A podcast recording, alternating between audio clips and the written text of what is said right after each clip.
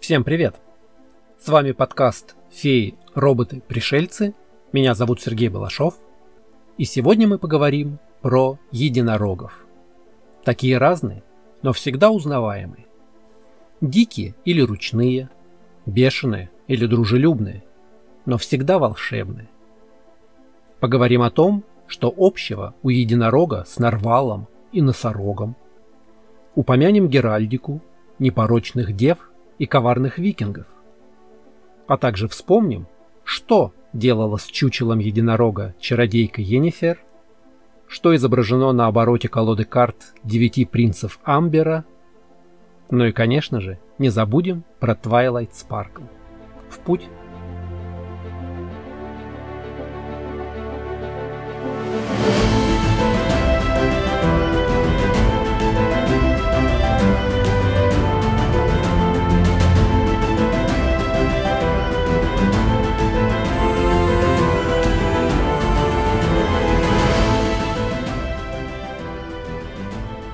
Единорог – один из самых известных и популярных образов как в мифологии, так и в культуре. Все мы знаем, что на самом деле единорогов не существует. Хотя поговорим и о том, что это может быть не совсем так.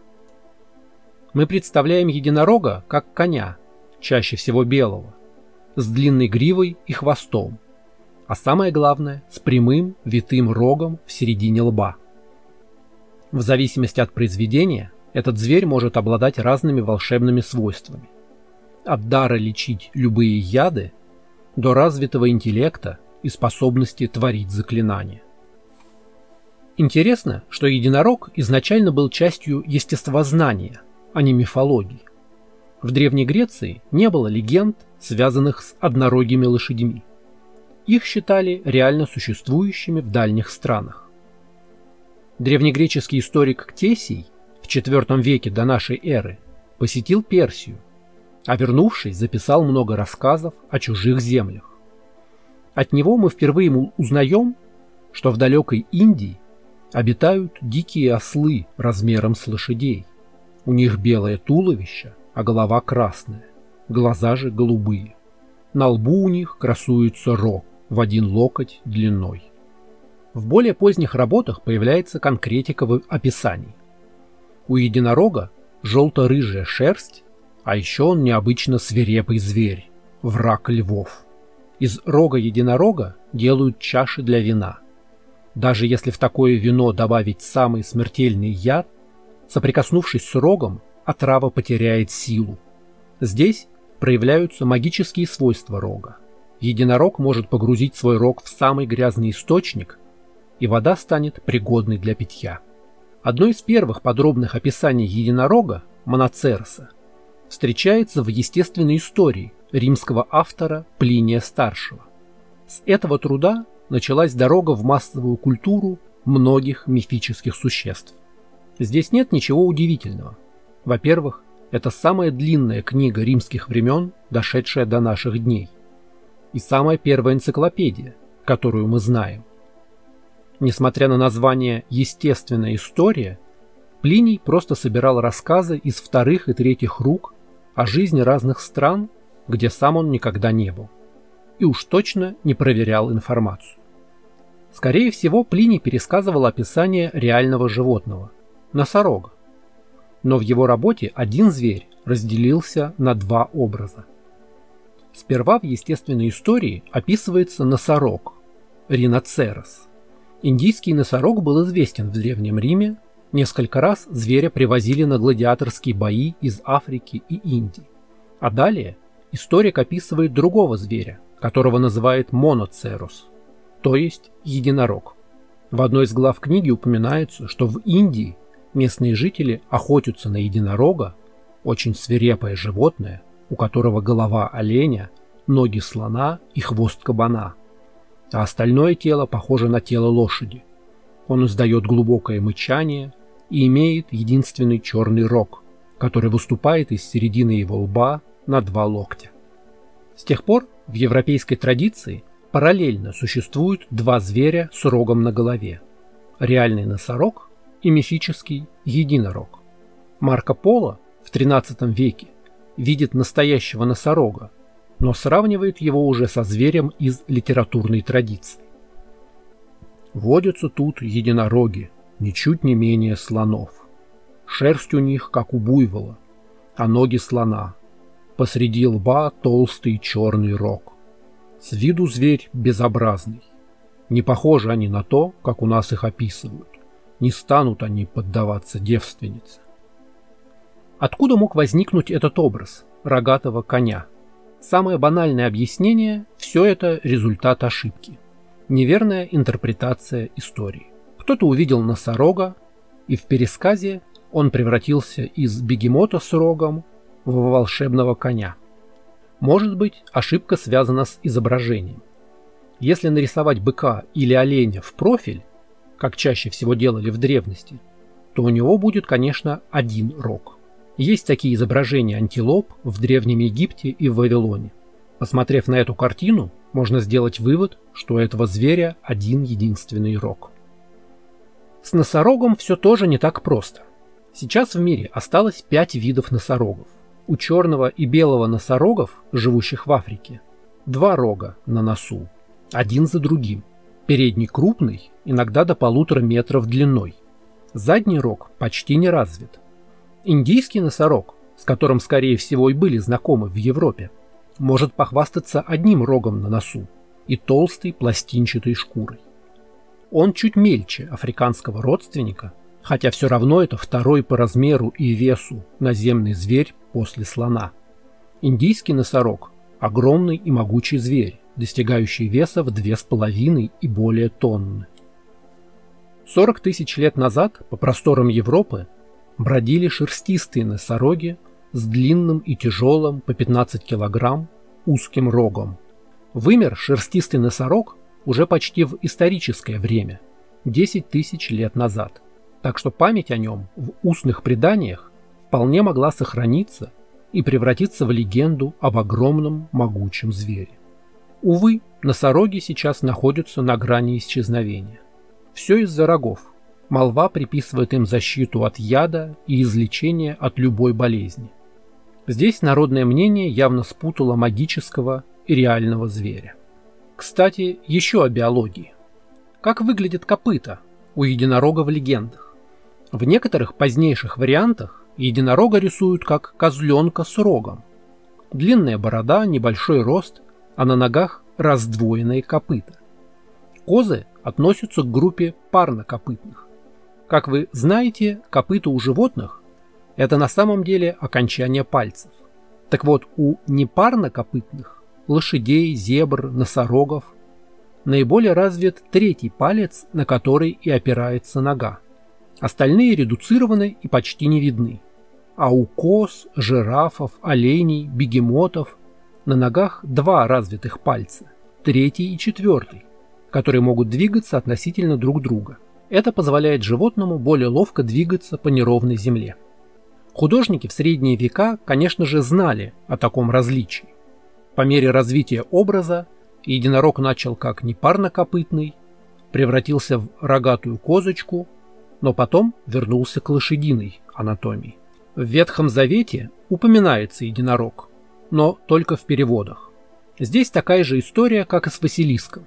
При переводах Библии на европейские языки Переводчики использовали известные им образы для передачи смыслов священного писания. В еврейском тексте упоминается животное реем, часто как метафора, представляющая силу. Это дикое, неукротимое животное с могучим рогом или рогами. Скорее всего, в древнем иудейском тексте был упомянут некий древний вид буйволов или туров, уже вымерший к 17 веку. Переводчики, столкнувшись с незнакомым словом, поняли из контекста, что речь идет о могучем рогатом животном, и заменили его на элемент своей культуры – на единорога.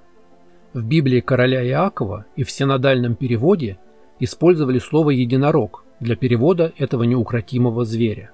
Бог вывел их из Египта. Быстрота единорога у него. В более поздних версиях это животное переводят как «дикий бык» или «буйвол». Конечно, можно жаловаться на неканоничный перевод, как бы дерзко это ни звучало в отношении перевода Библии. Но ведь в данном случае куда важнее передать смысл и мораль повествования, чем дословно описать мифического зверя. В конце концов, традиция придираться к переводам – это продукт нашего времени, так же, как и маниакальная одержимость каноничностью текстов и точностью легенд в придуманных мирах. Конечно, обидно читать текст «Властелина колец», где хоббитов называют гномами или лепреконами. Но если для нас важнее мораль, то это можно принять. Если внешний образ единорога вполне сформировался еще в античности, то его внутреннее наполнение и философский смысл появились благодаря христианству. Здесь произошло еще одно разделение. Кроме лютого зверя Моноцероса, появился еще грациозный и чистый юникорн, единорог символический. В физиологе, памятнике II-III веков нашей эры, написанной в египетской Александрии автором-христианином, впервые появляется животное белого цвета, размером с козленка и рогом, торчащим посреди лба. Единорога невозможно содержать в неволе или взять живьем, но для того, чтобы приманить его, нужна непорочная дева. В классической интерпретации это происходит так. Увидев девственницу, единорог подходит к ней и кладет голову ей на колени, окруженный ее любовью и чистотой. В Средневековье сложилась сложная аллегория, в которой единорог, пойманный в ловушку девой, представляющей Деву Марию, означает воплощение Иисуса Христа. Это стало основным символом и причиной появления единорога в светском и религиозном искусстве. На единорога часто изображают охоту, проводя параллели как с беззащитными девами, так и со страстями Христовыми. Впоследствии некоторые писатели перевели это в аллегорию отношений Христа с Девой Марией. Возможны и другие интерпретации. Дева, в конце концов, может не только приманить, но и погубить чистое животное. Единорог доверчиво ложится к ней на колени, а коварная девица может увести единорога за собой в замок рыцаря, который волшебного зверя схватит, отпилит ему рог, а деву возьмет себе. Здесь уже классический средневековый мотив про целебат, женское коварство и опасность земных страстей. В музее Метрополитен в Нью-Йорке можно увидеть знаменитую серию гобеленов конца 15 века в стиле поздней готики «Охота на единорога». Это вершина европейской техники производства гобеленов, сочетает в себе как светские, так и религиозные темы. В серии богато одетые дворяне в сопровождении егерей и гончих преследуют единорога. Они загоняют животное с помощью девушки, которая ловит его своими чарами. Далее единорога, судя по всему, убивают, но на последней, самой известной панели «Единорог в плену» единорог снова показан живым и счастливым, прикованным к гранатовому дереву, окруженному забору. В новое время единорог стал более светским образом, символом целомудренной любви и верного брака. Впрочем, чего он только не обозначал. От Святого Духа до символа мужской силы и страсти – еще бы, с таким фаллическим символом на лбу. Таким образом, при всей его чистоте, единорогом достаточно легко манипулировать. Силы зла не могут причинить ему вред напрямую, но вполне успешно действуют чужими руками. Единорог пусть и священное, но все-таки не слишком умное животное. Может быть, он вообще слишком хорош для нашего человеческого мира, и все взаимоотношения людей и единорогов – это аллегория того, как мы влияем на окружающую среду. А уж какой открывается простор для любителей психоанализа. Кто тут фридийский образ? Невинная дева или дикий зверь мужского пола, не способный перед ней устоять? Как было сказано в книгах Анджея Сапковского, все шутки про девственниц и единорогов ведьмак давно знал наизусть. К ведьмаку мы, кстати, еще вернемся. В геральдике единорог часто изображается в виде лошади с козлиным раздвоенными копытами и бородой, львиным хвостом и тонким спиральным рогом во лбу. С 15 века он стал популярным символом на гербах. Единорог означает осторожность, благоразумие, чистоту, непорочность и строгость. Иногда его изображают с ошейником или короной, надетой как ошейник. Иногда со сломанной цепью, показывая, что он вырвался из своего рабства. В геральдических книгах единорог уподоблен отважному солдату, который скорее готов погибнуть, чем живым попасть в руки врага. Существовало и иное, метафорическое истолкование. От храброго мужа враги бегут, как яд от чудесного рога. В геральдике единорог наиболее известен как символ Шотландии. Единорог считался естественным врагом льва, символа английских королей. Два единорога поддерживали королевский герб Шотландии. После союза Англии и Шотландии в XVIII веке королевский герб Соединенного Королевства держит единорог вместе с английским львом. В версии королевского герба для Шотландии единорог располагается слева и увенчан короной. В России этот зверь изображался на золотых монетах, начиная со времен великого князя Иоанна III. В XVI веке единорог изображался на груди двуглавого орла, наравне со святым Георгием. Символ единорога есть на государственных печатях царя Ивана Грозного, также на печатях Бориса Годунова, Лжедмитрия, Михаила Романова и Алексея Михайловича. Лев и единорог украшали одно из знамен, с которыми атаман Ермак Тимофеевич покорял Сибирь. Поговорим теперь о роге единорога. В книгах алхимиков рассказывается о свойствах рога и других частей тела единорога. Его печень излечивает проказу, грива защищает от чумы, а обувь, сделанная из его шкуры, всегда удобна и лечит суставы. Но важнее всего для алхимии и медицины, конечно же, рог единорога, также известный как аликорн. Ему приписывались целительные свойства и способность нейтрализовать любые яды. Эти свойства сделали рог единорога одним из наиболее дорогих и авторитетных лекарственных средств в эпоху Возрождения. Порошки из рога продавали для изготовления лекарств в королевских дворах. Рог единорога был одним из наиболее ценных предметов, которым мог владеть монарх. Они служили материалом для изготовления скипетров и других атрибутов власти. Например, трон единорога датских королей, скипетр и императорская корона Австрийской империи, ножны и рукоять меча Карла Смелого. До сих пор во многих музеях можно встретить настоящие рога единорога. Большинство из них на самом деле зубы морского зверя нарвала. Купцы из числа викингов продавали по всей Европе бивни нарвалов и называли их рогами единорога. Учитывая, что у нарвала действительно один рог, то они почти не лгали, за исключением того, что бивни нарвала – это зубы, а не рога. Нарвал это водоплавающее млекопитающее, дальний родственник китов. Водится в северных водах. Название этого морского животного происходит из исландского языка и связано с его цветом кожи. В переводе оно означает «труп кита». Самая примечательная особенность нарвала – это длинный бивень в половину тела. Длина тела взрослого нарвала обычно достигает 4 метров. Раньше попадались экземпляры длиной 6 метров. Масса самцов от 2 до 3 тонн, из них примерно треть веса составляет жир. Самая примечательная особенность нарвала – это торчащий вперед рог. На самом деле это не рог. У взрослых самцов только два верхних зуба.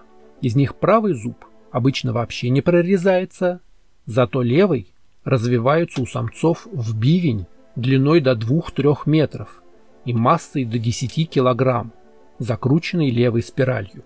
У самок бивни скрыты в деснах и вырастают редко, примерно в одном случае из 500. Тем не менее встречаются самки с бивнями, в том числе с двумя. Бивни нарвалов очень прочны и гибки. Их концы могут изгибаться в любом направлении, не ломаясь. Современное изображение единорога явно навеяно этими бивнями нарвала. Канонический единорог изображается с рогом точно так же закрученным по спирали.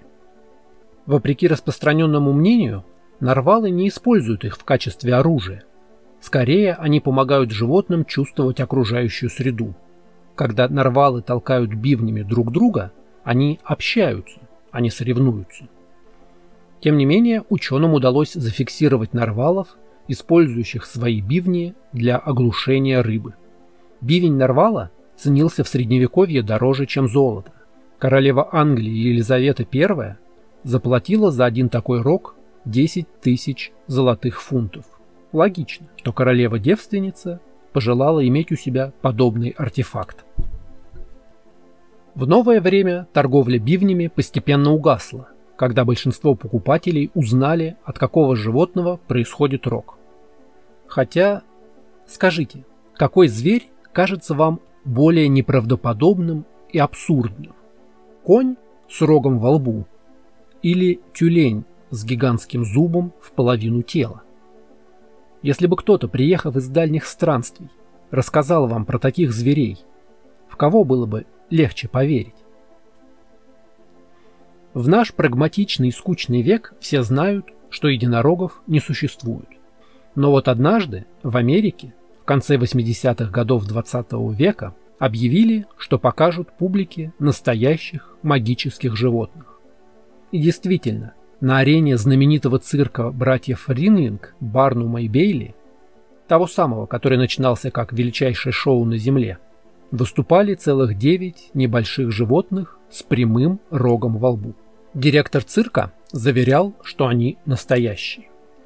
Общество защиты животных тоже заинтересовалось феноменом, но заподозрило, что речь идет об обычных зверях, которых превратили в единорогов путем жестоких операций.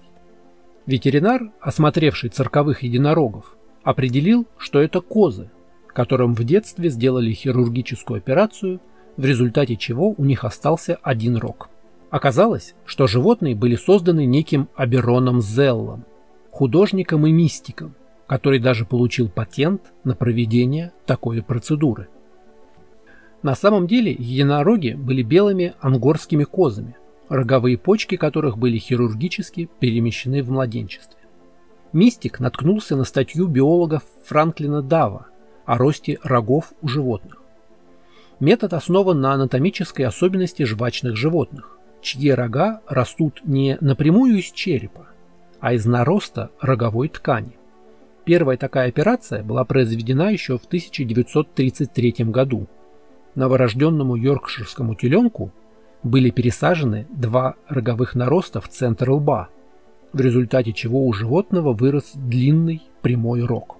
Биолог обнаружил, что может легко манипулировать зачатками рогов всего через несколько часов после рождения, соединяя два зачатка вместе, чтобы они в конечном счете слились и выросли в один рог. Аберон Зел успешно повторил этот эксперимент на козлятах и гастролировал с ними в цирке. Несмотря на опасения со стороны защитников животных, Аберон Зел настаивает, что процедура совсем не болезненная.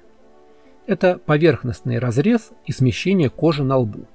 По словам Зела, изменения были не просто эстетическими. Животные с одним рогом, по его словам, автоматически становятся вожаками стада. Звери вырастали сильными и благородными, а один рог вместо двух придавал им большую уверенность в себе. Интересно, что здесь первично? Характер животного или то, что у него один рог вместо двух? В конце концов, ажиотаж вокруг единорогов утих.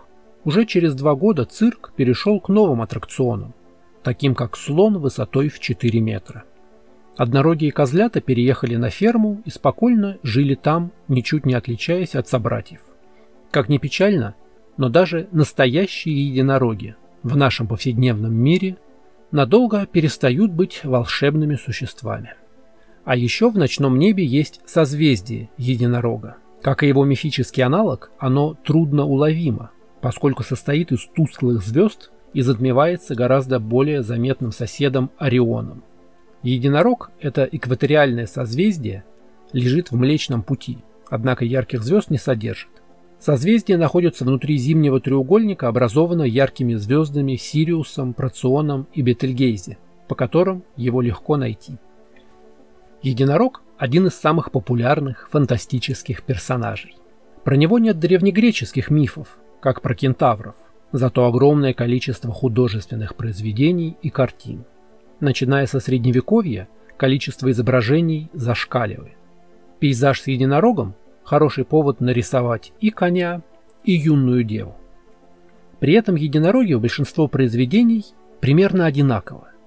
В отличие от Василиска, который меняется в размерах, отращивает лапы и меняет свою природу, у единорога есть типовой набор признаков. Сегодняшнее представление о единороге ближе к средневековому. Рог нарвала, голова лошади, тело оленя и раздвоенные копыта, козлиная борода и львиный хвост. Некоторые работы отказываются от большинства этих особенностей и изображают единорога просто как лошадь с рогом посредине лба. Иногда даже добавляют крылья, смешивая единорога с пегасом. Обычно это делается для того, чтобы показать, что единорог еще более особенный. Само существо почти всегда белого или кремового цвета. Даже в произведениях, где единороги не такие, автор все равно отталкивается от этого канона. Если единороги из добрых становятся злыми, то цвет их меняется с белого на черный.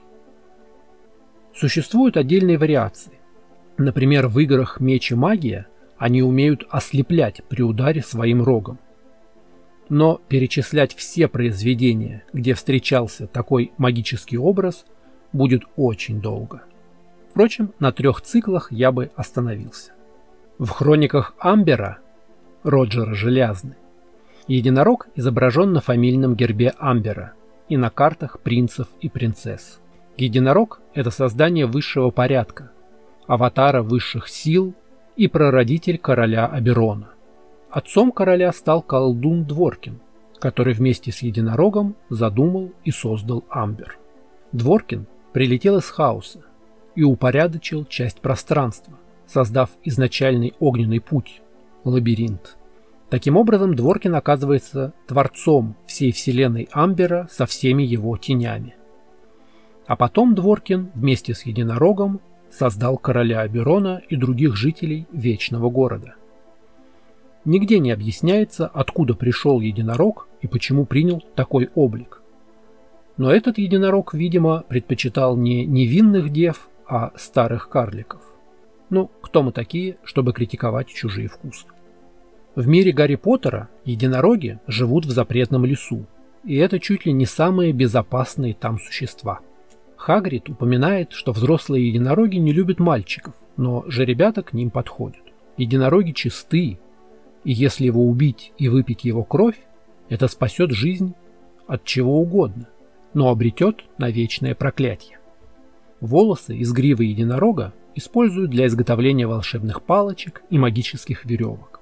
Кусочки рога в зелье варенье. Очевидно, получить эти ингредиенты можно не убивая зверя. Книгах Анджея Сапковского про ведьмака единороги тоже встречаются. Сперва они обычные, магические животные, поставленные на грань вымирания действиями человека, красивые, но непрактичные. Барт Лютик упоминает, что давным-давно, когда еще жили единороги, существовала группа девушек, которые хранили девственность, чтобы иметь возможность их ловить, но мгновенно перестали быть таковыми, как только потеряли работу. Некоторые, стремясь наверстать годы воздержания, со временем стали широко известны техникой и пылом. Ближе к концу саги мы узнаем, что единороги разумны. Они пришли в мир после сопряжения сфер, используют телепатию и легко проходят сквозь параллельные миры и время. Эльфы обманом заставили единорогов открыть врата между мирами, после чего подчинили себе живущих в новом мире людей. Еще один очень запоминающийся случай с единорогом – это чучело, которое стояло в доме чародейки Енифер. Ведьмак вспоминал, что на спине этого чучела колдунья обожала заниматься любовью. Геральт считал, что если и существует место, еще менее пригодное для любовных игр, так это, пожалуй, только спина единорога живого. Наступил все же счастливый день, когда кукла сломалась под ними, развалилась и разлетелась на куски подбросив массу поводов для смеха.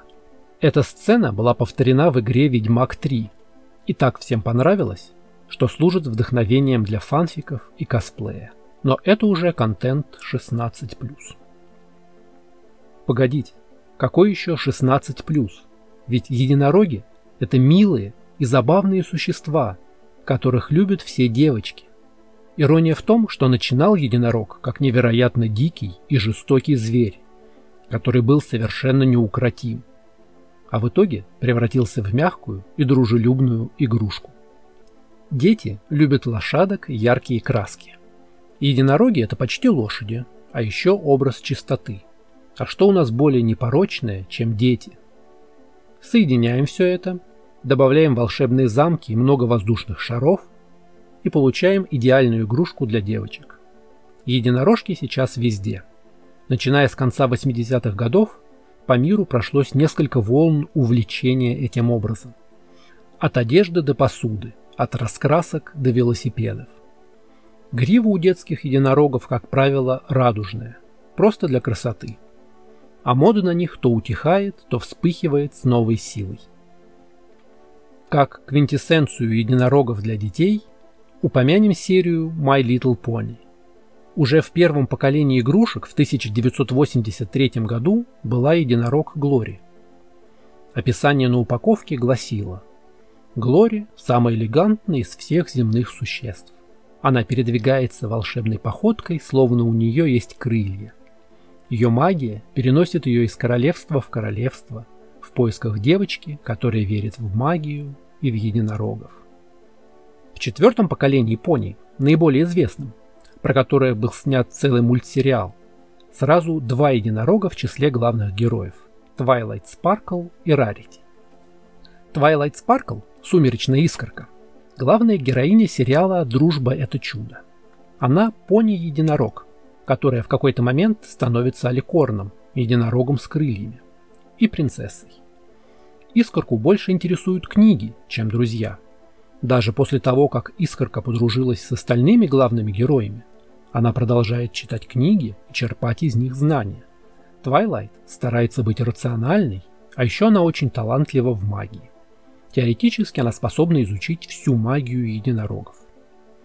Подруга Twilight Sparkle – пони-единорожка Рарити. Рарити работает модельером и швеей в собственном магазине в Понивилле. Некоторая манерность и вычурность Рарити были вдохновлены фильмом «Унесенные ветром». Она говорит и ведет себя как Скарлетт О'Хара, использует изысканные фразы и французские термины. Рарити заботится о своей красоте, но готова на все, когда дело доходит до помощи друзьям. Во втором сезоне сериала она отрезает себе хвост, чтобы успокоить морского змея. Готова пожертвовать своей красотой, чтобы помочь восстановить его сказочность. Позже ее хвост восстанавливается. В сериале «Дружба – это магия» также есть редкий случай явно злого единорога.